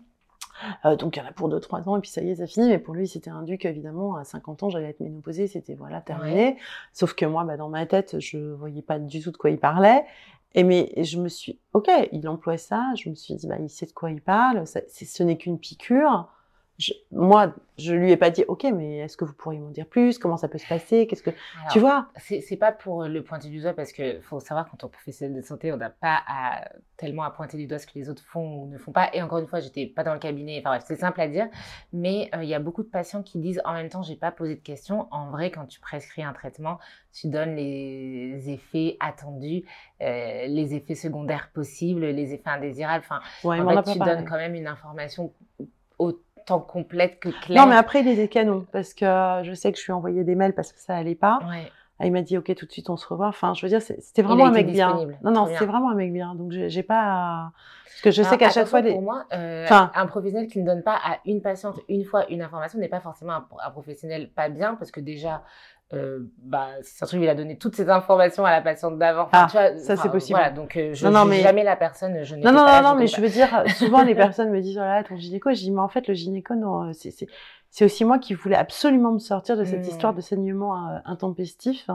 Je suis à mon compte, je pouvais pas m'arrêter. Euh, donc il a essayé de gérer la situation en fonction de ce qui se passait pour moi. C'est là où je dis, euh, il a fait en fonction de moi. Et il était plutôt très très chouette, quoi. Vraiment. et, du coup, tu as arrêté ce traitement? Ah bah, il n'est même pas question de le reprendre parce que de toute façon, ça n'avait pas marché. Au bout de même pas un mois, je recommençais. Ah oui, comme tu dis, les histoires il faut que je m'interroge, je vais peut-être aller voir un psy en sortant pour savoir, ok, que dit le corps? Parce que ça continuait, quoi? Bon, là, euh, là, il me dit, bon, bah écoutez, euh, on n'a pas d'autre choix, là, c'est l'hystérectomie. Mm. Donc, on se met en place en hystérectomie euh, au moment des grandes vacances. Et là, tu te, tu te dis quoi de ça te fait quoi de te dire je vais avoir une hystérectomie Alors rien, c'est ça qui était dingue parce que je me suis dit, euh, moi je suis assez marrante avec mon corps, mais je me suis dit bon bah il y a un organe qui va partir et ça va laisser la place pour les autres. Donc globalement c'est un peu comme le coup des dents, tu sais quand tu perds des dents, une dent, les autres elles, reprennent leur, elles reprennent leur chemin. Donc je me suis dit globalement mon utérus avait servi, m'avait donné un enfant pour moi, c'était juste ça. Je me suis pas dit, ok, je perds la matrice, ça y est, c'est la catastrophe nucléaire. Donc, j'avais pas de, de, choc, si c'est que je me disais, c'est un peu comme l'appendicite, enfin, globalement, rien. Et surtout, si ça m'aide à ne plus avoir ces saignements et être ok, je, voilà. Euh, donc, je me prépare à l'hystérectomie. Et dix jours avant l'hystérectomie, je me chope une bronchite asthmatique en famille. Donc, j'étouffe complet. Donc impossible de m'opérer, c'est clair. Donc là, le médecin m'a dit, euh, bon, bah, vous reposez pendant les vacances, on verra bien ce qui se passe. Au retour des vacances, cycle normal. Et du coup, pas district. Bah non. Et du coup, t'as bah, 48, 48 j'arrive à peu près à 48, enfin 47, ouais, je, je, vais avoir bientôt 48. Et là, euh, donc, bah, il m'a dit, ok, il y a pour à peu près 2-3 ans avant d'avoir la ménopause, donc je me dis, bon, bah, je, je vais vivre, rien n'a bougé, j'ai toujours autant mal au ventre et tout mais je ne saigne plus, donc ça c'est canon. Et là, est-ce que euh, du coup, donc tu te retrouves à cheminer vers la ménopause? Qu'est-ce que tu connaissais de la ménopause Rien.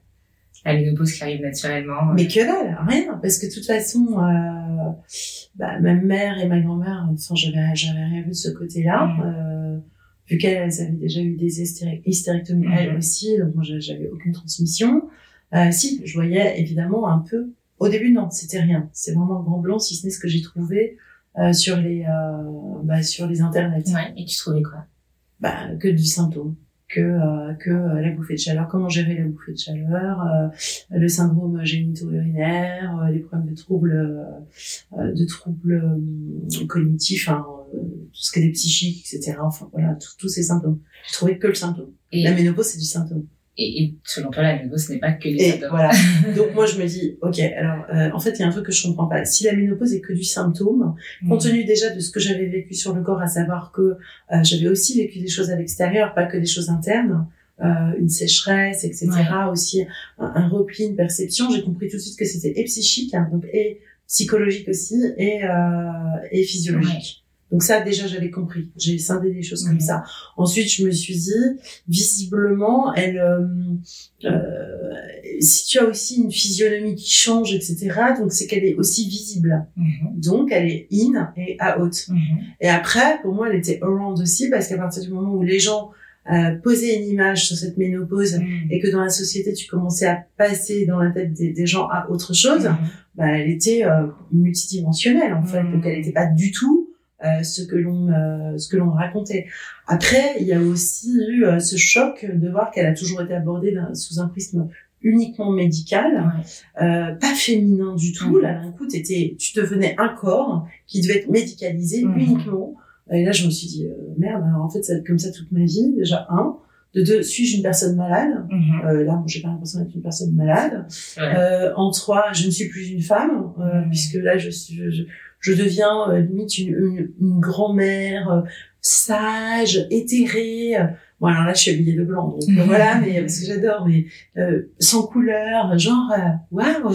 ouais mais c'est vrai que ça interroge vraiment la question de qu'est-ce qu'une femme? Et c'est pour ça que au début je te demandais quand tu étais enfant qu'est-ce que c'est pour toi d'être une femme Parce que est-ce que non, je te demandais est-ce que avoir ces règles ça voulait dire être une femme Et c'est une vraie question et en fait ça interroge. Je trouve que la ménopause ça interroge aussi toute la question du genre qu'on se pose de plus en plus en ce, moment. Euh, Qu'est-ce qu'une femme Est-ce que c'est quelqu'un qui a ses règles? Est-ce que ça veut dire que du coup quand t'es ménopausée tu n'es plus une femme euh. Euh, en fait, je trouve que ça interroge énormément de choses. Euh, alors que la ménopause, t'as vraiment cette sensation que c'est la fin, la fin de la féminité, la fin, t'es invisibilisé. Au-delà de la ménopause, ça associe aussi à un, un âge, voilà, la ménopause, 50 ans, il euh, n'y a pas beaucoup de représentation du tout. Mm. Et donc, t'es invisibilisé, plus une femme, euh, qui es-tu que tu Alors, c'est pas, il y a, y a plein de trucs. alors que 50 ans, potentiellement, t'es qu'à la moitié de ta vie. De ta vie d'abord t'es super jeune, t'as encore plein de choses à faire. Moi, j'avais l'impression que dans ma vie, j'entrais seulement, euh, je, commençais seulement à déguster la première bouchée du plat de résistance. Donc je me suis dit, mais attends, les mecs, ils sont en train de m'arrêter alors que j'ai à peine commencé les appetizers et, enfin, tu vois, je, je, je, commence à donner euh, vraiment ce que j'ai à donner. Je commence à me donner, à, me sentir powerful et d'un coup on m'arrête. Je comprends mm. pas parce qu'associé à ça aussi, il y a tout ce qui se passe au niveau du travail, mm. parce que t'as le coup près à tous les niveaux en fait. Donc du coup, euh, il y a eu ça. Il y a eu un moment donné, effectivement, quand tu me posais la question, quand j'étais enfant, euh, ce qui était, ce qui avait été pour moi, est-ce que la féminité était associée aux règles J'ai un souvenir qui me revient, qui est que quand j'étais avec mon amie d'enfance, donc Karine, on avait 5 ans. Euh, en fait, c'était pas, on jouait pas, c'était pas la poupée notre représentation de la maternité, c'était piquer les affaires de nos mères. Hmm. Donc en fait, on prenait les chaussures à talons, on se maquillait, on se parfumait. La petite robe. Voilà. Bah, alors les robes non parce qu'on était petites. Donc du coup, euh, c'était plutôt piquer les chaussures à talons, euh, le maquillage, le rouge à lèvres et le parfum. Et on devenait femme. Donc en fait, tu deviens femme parce que tu rentres dans ce que c'est physiquement une femme une femme. Ouais. Voilà, c'est après que mm. sont arrivées vraiment la représentation du bébé, etc. Et au début, c'était euh, physiquement être une mm. femme. Alors, est-ce que tu vas imaginer qu'à partir du moment où euh, tu arrives à la ménopause, bah, on va te retirer les talons, euh, le parfum, le rouge à lèvres, la séduction, en fait?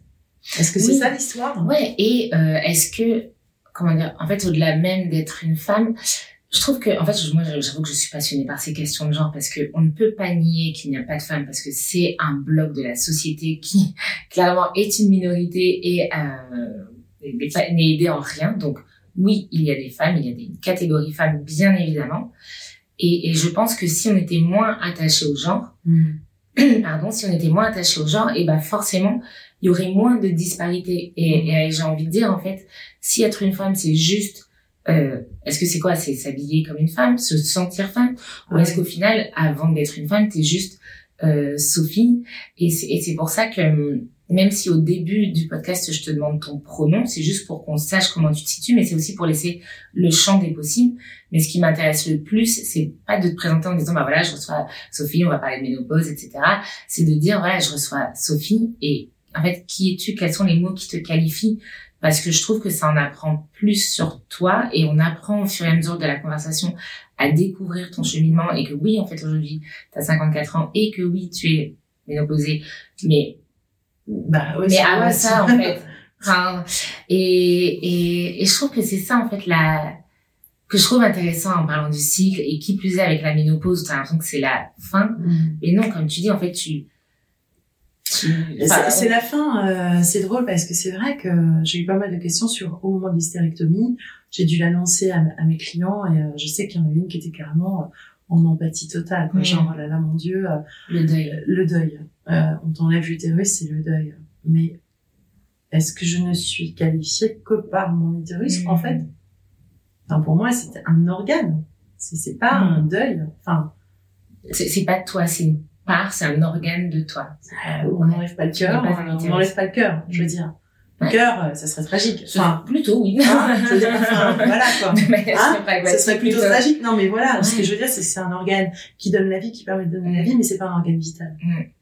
Enfin, oui. Enfin, non, mais oui. oui, oui, Tu vois, voilà, aussi basiquement que cela. Tout à fait. Euh, si j'avais pas du tout voulu d'enfant, euh, c'est un organe qui m'aurait pas servi de toute façon.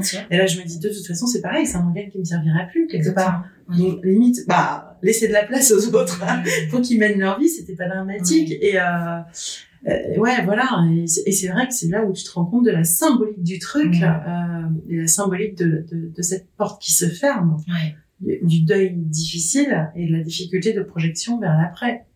Et c'est là où tu t'es beaucoup interrogé ah, oui. sur tout ah, ça. Là, là j'ai commencé à écrire, écrire, écrire, écrire. J'ai pas fini d'écrire. Hein. Là, je j'ai pas du tout fini d'écrire.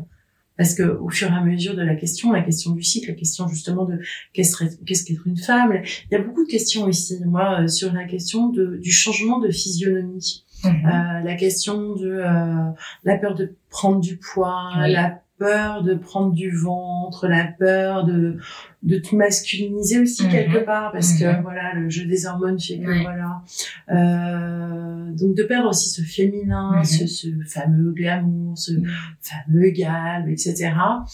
Je me pose pas mal de questions là-dessus. C'est est-ce que je me suis définie? Bon alors déjà je suis ronde donc je me suis pas définie par le super galbe, soyons clairs. Mais euh, est-ce est-ce que ça a été stable aussi, mon mm. rôle dans la société euh, Ne suis-je qu'un objet de désir Enfin, qu'est-ce que j'ai dû donner euh, Qu'est-ce que j'ai envie de donner maintenant euh, Est-ce que c'est autant une mm. fatalité? Par exemple, la prise de poids apparaît aussi dans la, dans, dans la liste des symptômes. Mm. Ok, ben, enfin, tu vois, moi, ça interroge beaucoup de choses. C'est hyper, mais ouais, en fait, comme on décrit, mais même, tu vois, quand euh, il y a des artistes qui font des choses incroyables, on va quand même toujours euh, commenter leur tenue et regarder comme c'est incroyable, comme Beyoncé est habillée pour le Super Bowl. Mais du coup, si elle n'est qu'un physique, effectivement, à partir du moment où tu ne réponds plus à certains codes, en fait, qui es-tu vu que tu n'es qu'un physique? Si tu n'es plus un physique, et c'est vrai que c'est beaucoup, beaucoup d'enjeux, et en fait, qui sont tellement ancrés en nous qu'on peut pas faire semblant que ça ne nous touche pas. Non, alors moi c'est vrai que j'ai entre guillemets, j'ai toujours eu un physique hors norme en ce sens où déjà je suis ronde, ensuite je suis ronde. Donc du coup quelque part je pense que ça m'avantage aujourd'hui puisque mm. je, comme je suis pas rentrée dans le dans la norme, euh, ça me permet d'avoir euh, je dirais une anticonformité ouais. anticonformiste, anticonformiste à ce sujet-là et d'interroger vraiment la fonction. Euh, mais là, je me dis, euh, sur la féminité, déjà, moi, je me sens continuer complètement à 100% être femme. Mm il n'y a rien qui change et je me sentirais peut-être même beaucoup plus forte maintenant euh, à être pas séductrice, mais être vraiment dans, dans hmm. la force de ma féminité. Hmm. Bien plus qu'avant, puisque là, je deviens vraiment sujet de moi-même. Là, je, le fait de fermer une porte quelque part me permet d'ouvrir une eh porte tellement plus puissante hein, que, en fait, ouais, c'est beaucoup plus beau. J'ai l'impression d'être plus gâtée quelque part aujourd'hui, en ayant déjà eu en plus le recul et en me disant j'ai accompli ce que finalement ce que je voulais j'ai quand même, malgré tous les soubresauts, euh, voilà, j'ai réussi. Maintenant, je suis déjà libérée de ces fonctions-là mmh. et libérée des règles. Donc, libérée du cycle qui se répète, qui me fait mal, qui fatigue, qui voilà. C'est un soulagement. C'est un soulagement. Donc maintenant, j'ai plus à m'occuper que de moi là aujourd'hui. Mmh. C'est assez merveilleux. Bah, en t'écoutant, je me disais finalement, est-ce que ce que tu décris, c'est pas juste la maturité, mais en fait, automatiquement, comme euh, les personnes qui ont des cycles, en fait, ça ça t'oblige à te poser des questions parce que comme tu dis, il y a un moment donné, en tout cas pour la vie hormonale, il y a une, enfin, de la vie hormonale cyclique. Euh, euh, et donc, en fait, ça, t'oblige malgré toi à te poser des questions. Que c'est vrai que si euh, tu nais euh, en tant que homme, euh, comme on, comme on l'identifie homme, bah, t'as as moins un moment donné comme ça dans ta vie où tu te dis waouh, je, je passe un cap, je je, je me réinterroge et, et les, les cycles, c'est vrai que ça nous oblige à nous poser des questions et à nous regarder. Euh, et ça, ça peut être aussi finalement très très enrichissant. Ça peut être très fatigant, très. Euh, oui, ça peut être enrichissant si tu connais ton cycle. Je suis entièrement d'accord avec toi. D'où l'importance de le connaître. Ouais. Euh, moi, je maîtrisais pas mon corps. Là, maintenant, je me dis, justement, comme on est en train de te blinder de, de, de, possibilités de symptômes au moment de la ménopause, c'est le moment d'apprendre à connaître ton corps. C'est ça qui est génial, c'est que ça m'a ouvert une fois de me dire, euh, oui, alors en fait, tout ce qu'on m'a toujours euh, expliqué, comme quoi effectivement je devais faire attention à ci, à ça, euh, c'est toujours cette balance bénéfice-risque que tu comprends pas et que tu prends de manière punitive plutôt. Mm. Je me dis non, en fait, c'est pas une punition, c'est une opportunité et une opportunité de vraiment apprendre à se connaître à, explorer et à être vraiment en résonance avec ton corps. J'ai quand même envie de te demander si tu as eu beaucoup de symptômes dans cette ménopause qui a oui. naturellement. Euh, ah non, naturellement, bah, à côté de l'autre, j'ai envie de te dire, c'est du petit lait. Non, euh, euh, ce que j'ai eu, alors j'ai pas de bouffée de chaleur, donc c'est mhm. bonheur, un peu de sueur nocturne, mais pas très grave parce que c'est juste, euh, tu vois, j'ai des gouttes qui perlent ici, pas mhm. plus. En revanche, ouais, grande fatigue, des douleurs articulaires, oui. Euh, des, euh, au niveau de la mémoire, ouais. enfin des grandes fatigues, ouais, grandes mm. fatigues. Euh, parfois des périodes vraiment de fatigue d'âme, quoi, de ne pas mm. savoir comment, repérer vraiment. Ouais. Et enfin, comment dire, tu les vis comment? Et la sécheresse, évidemment. Alors, moins vaginale parce que j'ai appris à, mais la peau qui a changé, ouais, et puis la physionomie qui change aussi. Et, et tu le vis en disant, bon, bah, ok, c'est comme ça, c'est accepté, j'ai des petits tips pour que ça fonctionne bien. Comment Plutôt des petits tips, ouais. je suis plutôt en mode maintenant j'écoute, j'observe et je cherche. Et qu'est-ce que tu as trouvé qui euh, fonctionne pour toi? euh, déjà, j'ai compris que le sommeil était essentiel. Mhm. C'est la première chose. Donc, euh, je cherche par tous les moyens à essayer de calmer mon sommeil parce que je suis de base une insomniaque. Là, c'est l'enfer total. Mhm. Donc, c'est vraiment le premier truc. Euh, marcher, bouger, euh, super important. Euh, le cadeau que j'ai eu, c'est pas encore tout à fait visible, mais peut-être que dans quelques mois ça le sera, j'en sais rien. Mais au niveau de l'alimentation, grande balle, grande balle combat puisqu'il y a plein de choses que je ne digère plus. Hmm. Et alors moi qui n'avais jamais vers les légumes, là je ne rêve que de légumes. Donc je me dis, tout ce que j'aurais dû faire toute ma vie est en train d'arriver là maintenant. Pourquoi hmm. c'est pas arrivé comme ça quand j'avais 20 ans? Je ne comprends pas. Mais là, je suis en train de tout remettre en écoutant mon corps et en écoutant mes besoins tout simplement. J'ai l'impression que le, euh, le squelette, enfin je sais pas, mais le corps a, a, a envie d'aller vers quelque chose de plus léger en fait, j'écoute et c'est ça qui est génial. Je trouve ça incroyable parce que je trouve qu'à chaque fois qu'on demande aux personnes, franchement, presque peu importe euh, ce par quoi la personne passe qui donne des symptômes, que ce soit euh, quelqu'un qui a une pathologie, quelqu'un qui a un moment précis de sa vie, quelqu'un qui est, je sais pas, juste dans une fatigue liée au boulot, enfin, tu vois, peu importe. En réalité, quand tu demandes, bah, qu'est-ce que tu as mis en place pour que ça aille mieux, les conseils sont toujours les mêmes. Et c'est fou parce que souvent sur Internet, les gens cherchent des méthodes miracles, tu vois, trois trucs pour vivre super bien votre ménopause. Euh, mais en fait, on oublie que c'est, ça reste assez miraculeux de se dire, en fait, juste dors, bois de l'eau, mm. euh, mange euh, équilibré, plein de légumes, etc. Euh, presque ne fait que ça. Et franchement, tu verras, ça, ça passera. Et euh, ouais, c'est fou. Et du coup, pour, j'imagine qu'écrire, ça t'a aussi permis de beaucoup. Euh, je dirais me poser, méditer, enfin, oui, prendre le temps d'écouter. Mm. Je dirais plutôt. Euh, après, je me disais au niveau de la ménopause, euh, ménopause qui est bruyante, vraiment, tu vois, qui a beaucoup de symptômes. Je pense que ce qui est au cœur, c'est vraiment le mouvement. Hmm.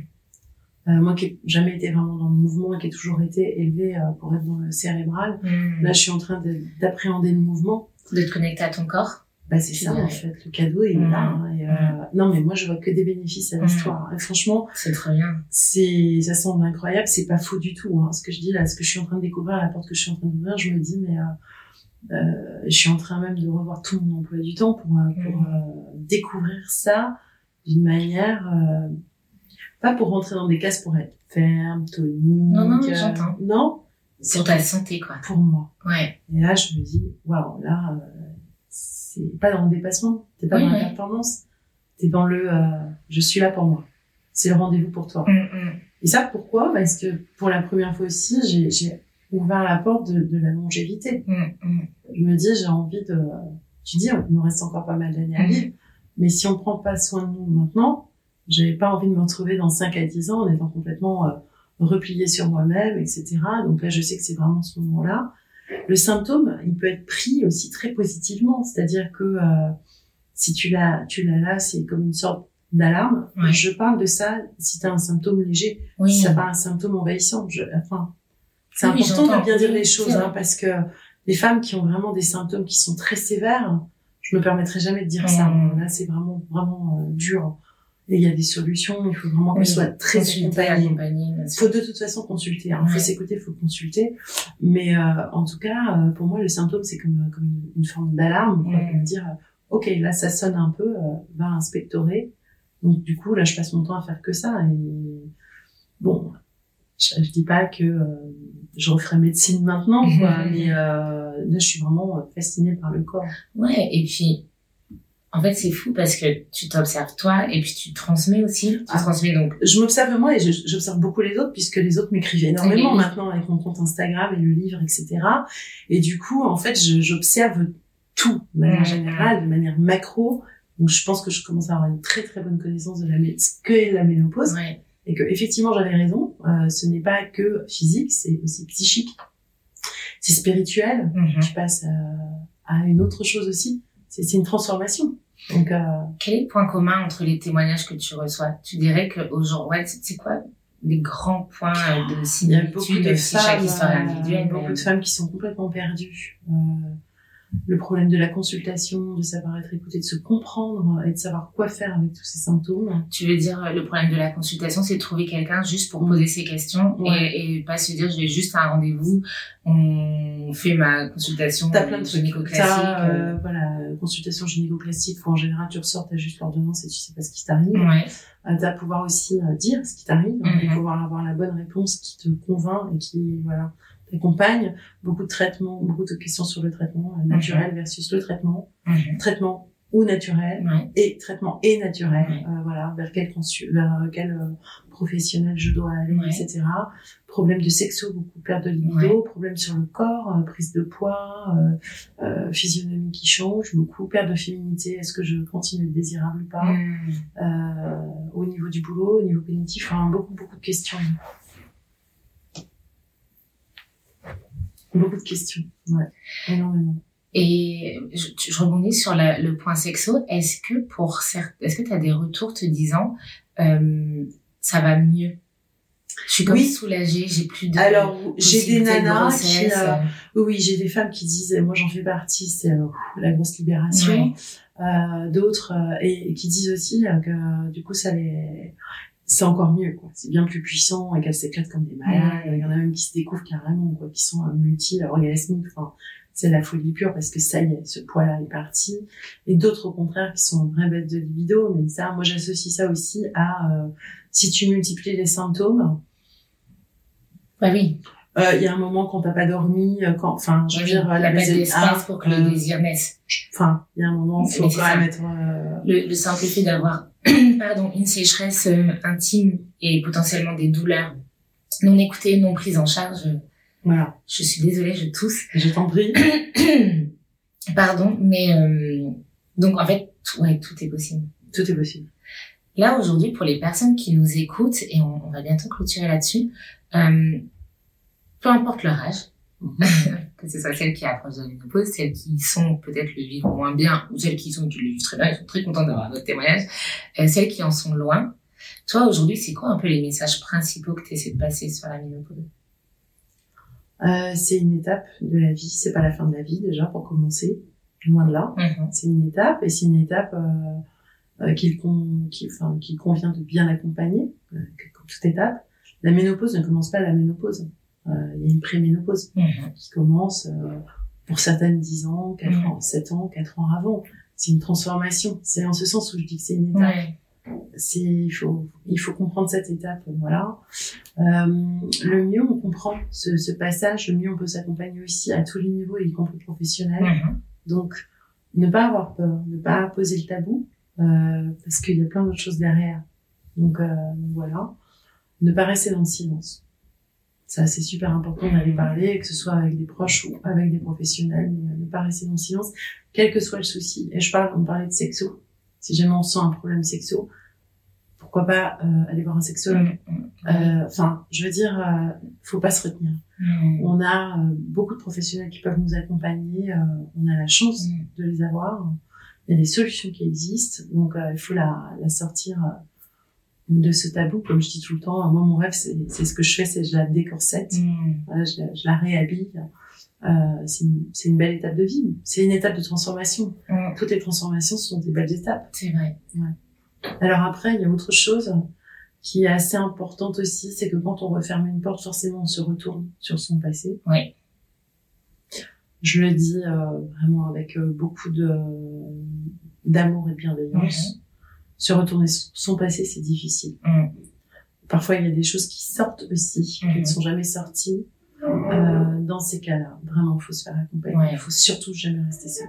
Il n'y a pas de secret en fait. C'est, je trouve que je suis sûre que ça va changer. Je pense que c'est vraiment ce que le Covid nous aura apporté de se dire, en fait, il y a des experts de la santé mentale et en fait, parfois le plus rapide, c'est pas de chercher plein de trucs sur internet sur comment aller mieux et comment traverser telle et telle transformation. En fait, c'est juste d'être accompagné par des personnes qui sont compétentes, qui vont trouver les mots adaptés pour ce que la personne vit et en fait, parfois on a envie d'aller vite et c'est normal, mais en fait, ça va aussi plus vite d'aller consulter. Alors il y a ça, il y a l'histoire du deuil, parce que quand tu fermes cette porte, c'est un deuil oui. que tu dois faire, euh, que tu fais. C'est pas tu dois, c'est de toute façon c'est une tu le fais. Euh, donc du coup c'est c'est accepter cette notion de deuil, de, de, passage, avec tout ce que ça englobe. Euh, il y a souvent des choses douloureuses qui remontent. Voilà, donc euh, c'est bien parce que ça permet de, de nettoyer le champ mhm. pour euh, avancer, avancer. plus léger. Ouais. Donc euh, et s'il y a vraiment des, des, gros regrets, des gros remords, euh, il y a toujours capacité de reconstruire mhm. autre chose. Ce sera pas forcément ce qu'on a voulu, mais la vie elle est incroyable. Mhm.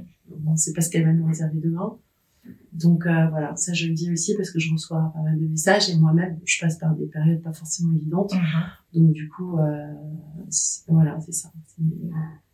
Là d'un coup, t'as pris tellement de hauteur que tu n'es plus euh, cette petite fille.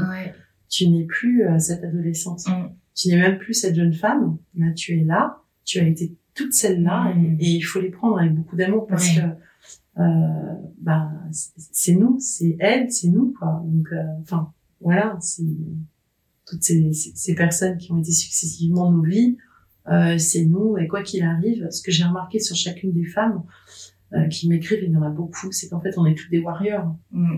Quel que soit, oh, oui, euh, oh, oui hein, ouais. quel que soit notre euh, parcours, parcours on est toutes des warriors. Donc, soyons bienveillantes. Quoi.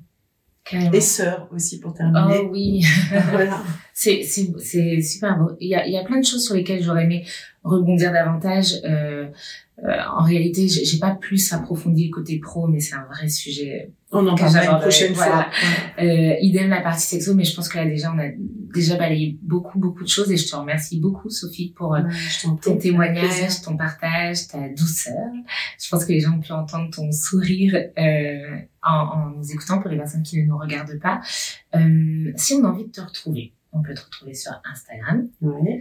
Euh, c'est ménopause.stories. Ouais. ouais. Il mm -hmm. euh, y a ton livre également. Mm -hmm. Ménopause et libre aux éditions. Marabout.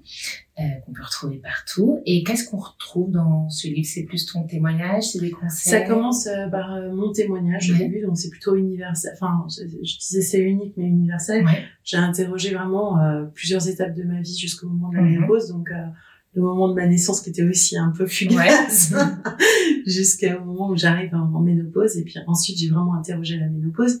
Je l'ai interrogé euh, vraiment sous le mode euh, déconstruction construction de, de l'imaginaire je me suis posé la question à savoir euh, ok le mot ménopause il existe depuis quand? En mm. fait j'ai commencé à me poser pas mal de questions en allant sur internet et je me suis rendu compte que le mot ménopause était relativement récent puisqu'il n'a que 200 ans. Ouais, et voilà. et qu'il est sorti sous la plume d'un médecin qui s'appelle Charles de Gardanne. Donc je suis allée à la rencontre de ce médecin si je puis yes. dire que j'ai fait mon copain euh, pour aller explorer un peu tout ce qu'il avait vu sur la ménopause. Et, euh, et au fur et à mesure du livre je l'ai mis en, en parallèle en miroir avec la période d'aujourd'hui pour voir ok qu'est-ce qu'il dit lui et qu'est-ce qui se passe voilà je me suis bien marrée je dois dire en l'écrivant parfois j'ai un peu bondi mais euh, j'ai pas fini encore cette cette recherche là mais j'ai passé des moments extraordinaires mmh. et ça m'a permis de, bah, de, de prouver en mmh. effet que la ménopause était euh, multidimensionnelle. Et quand tu... Il y a des tips hein, dedans, parce que... Oui, j'imagine. Enfin, je veux dire, c'est neuf chapitres. Après, j'ai fait neuf chapitres mmh. qui abordent euh, aussi bien la sexo que euh, la psycho, que la partie gynéco, que la partie mmh. art, la partie beauté, la partie pro. Donc euh, voilà. Très bien.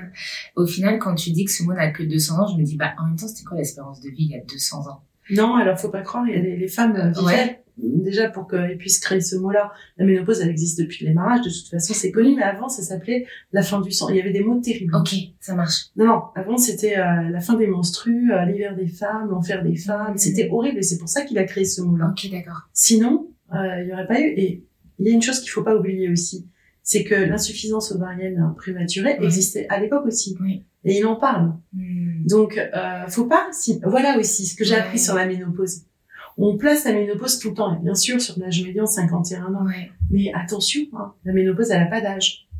Oui, c'est sûr qu'elle peut être, c'est sûr, c'est sûr que là je parlais de l'âge médian, mais c'est en fait ce que je voulais dire, c'était aussi, au final, euh, quand tu as la chance de rencontrer la ménopause, c'est que rien tu as jusque cette mais je n'arrête pas de le dire c'est une chance. c'était là où je voulais venir c'est qu'en fait c'est une chance. euh, à l'époque où l'espérance de vie bon c'était il y a pas c'était il y a plus de 200 ans où l'espérance de vie était de 30 ans c'est sûr que non crois pas ça. Et justement sur, en plus sur ce 19e siècle il faut que j'aille te montrer dans le livre euh, j'ai lu ça avec euh, Michel Perrault. En fait c'était aussi un siècle extrêmement intéressant qui est exactement comme le nôtre. C'est le vrai miroir. Mmh. puisqu'avec la révolution industrielle etc eux aussi ils ont connu une espérance de vie qui s'est énormément allongée donc euh, non, les femmes euh, vivaient euh, plus longtemps qu'on ne le pense. Hmm. Ouais. C'était pas comme un Cro-Magnon, enfin voilà quoi. Oui, oui, oui. Il y a eu des progrès en médecine, euh, et euh, voilà, et les femmes, oui, oui, vivaient plus longtemps. Trop bien. Ouais. Donc voilà, donc pour être ménopausée, il faut vivre longtemps, en bah, général. En général, voilà, et voilà, donc, et puis voilà, on a les moyens aujourd'hui de... Hmm c'est tout un champ. C'est ouvrir le champ de la ménopause, c'est interroger. Voilà, c'est la vision pour moi. J'ai commencé par écrire sur la vision. Mm. Trop bien. Voilà. Merci beaucoup Sophie pour bah, ton partage. J'espère que tu as passé un bon moment. Je me suis euh, amusée, euh, j'ai beaucoup aimé euh, passer ce temps avec toi. Je te remercie beaucoup. Bah, merci pour ta confiance. Euh, merci à tout le monde d'avoir écouté. Et je, je mettrai tous les liens pour te retrouver eh bien, sous la barre de la vidéo YouTube si, si vous l'écoutez sur YouTube ou du, de la description du podcast. Je te remercie Merci beaucoup Sophie. à bientôt.